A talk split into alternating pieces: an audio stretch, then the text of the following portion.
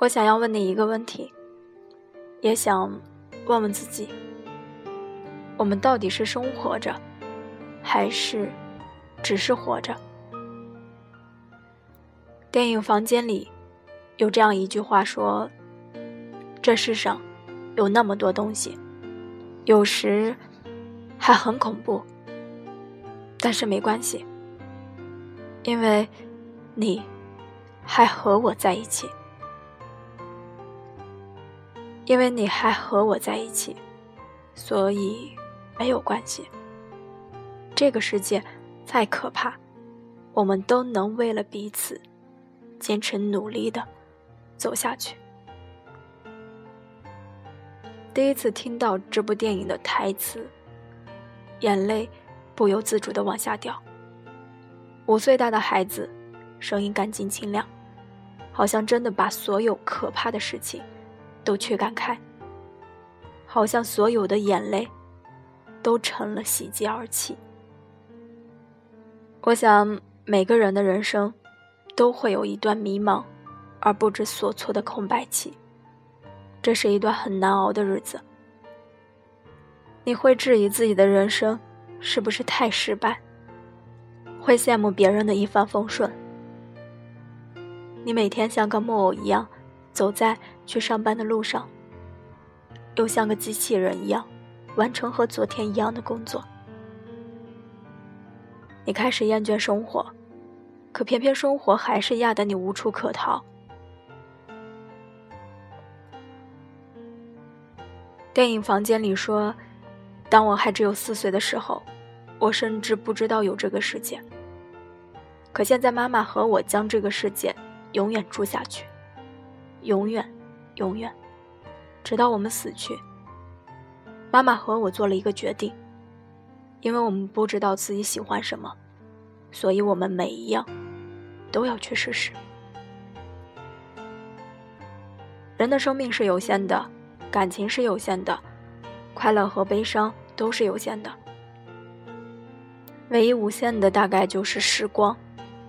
每个人也都有一个属于自己的时光照相馆。它开在你的心里，从你年幼蹒跚学步，到年迈摇摇欲坠，就像一张张老照片，都记得一清二楚。而在那些照片里，你希望自己是什么样子的呢？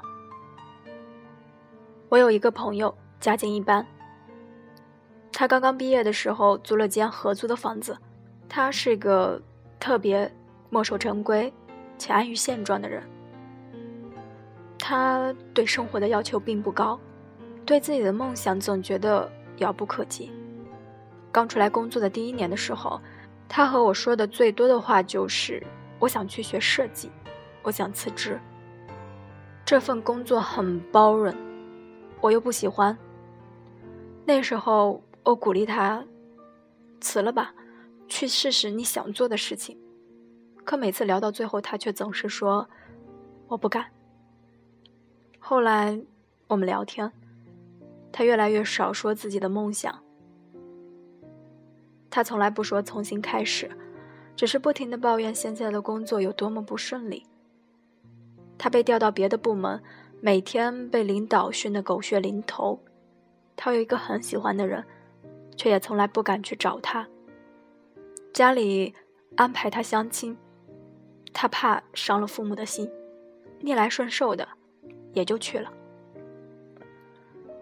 这些，都是他选的。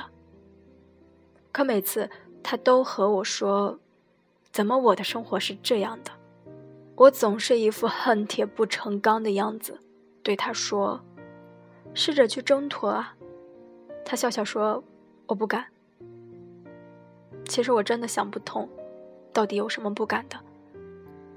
可他说：“要是我失败了，那连现在的安宁都没有了。这是我最后的尊严，我不敢。”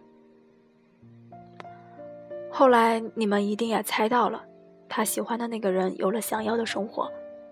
多年后的同学聚会，大家都有着不同的模样，唯独他，还是从前那个说着我不敢的样子。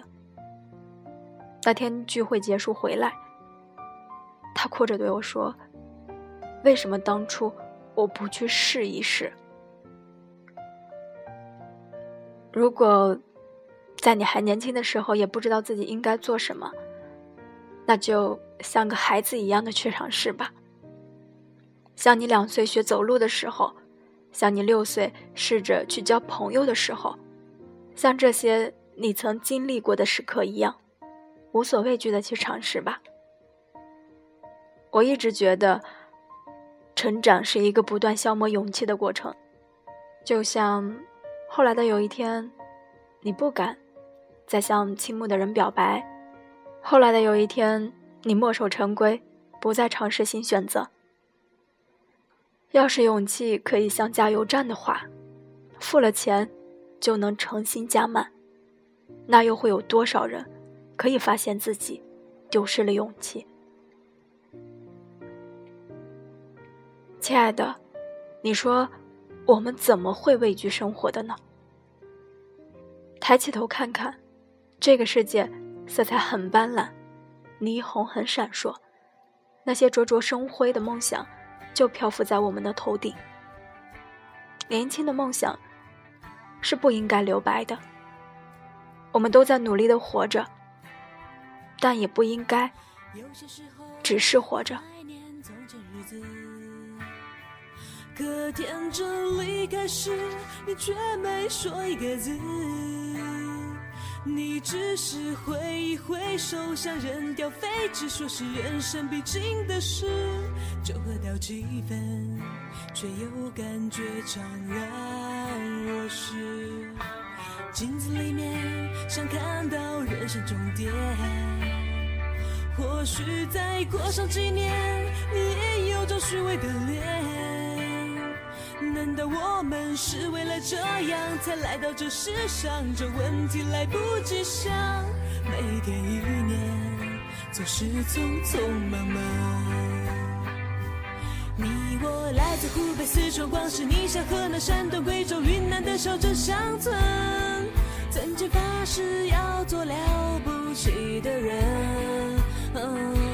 却在北京、上海、广州、深圳某天半忽然醒来，站在寂寞的阳台，只想从这无边的寂寞中逃出来。许多年前，你有一双清澈的双眼，奔跑起来像是一道春天的闪电，想改变这世界。去最遥远的远方，感觉有双翅膀，山和海洋。许多年前，你曾是个朴素的少年，爱上一个人就不怕付出自己一生，相信爱会永恒，相信每个陌生人，相信你会成为。最想成为的人。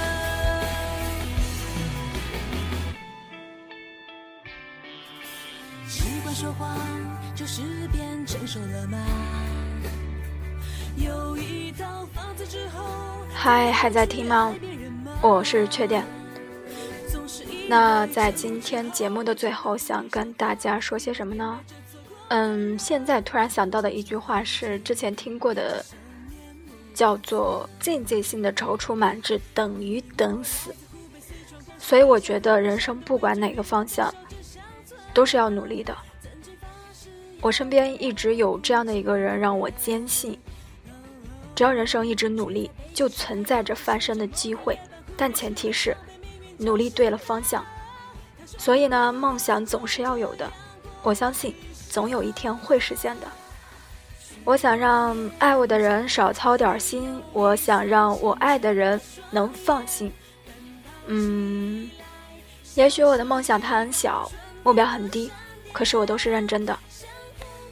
所以到现在，如果你还在听着的话，那就听我的。我们一定要好好生活，一定要努力赚钱，到时候你会发现，人生都是熠熠生辉的时候。所以听完这个节目，我们一起加油吧！好了，今天的节目就到这儿了，大家晚安。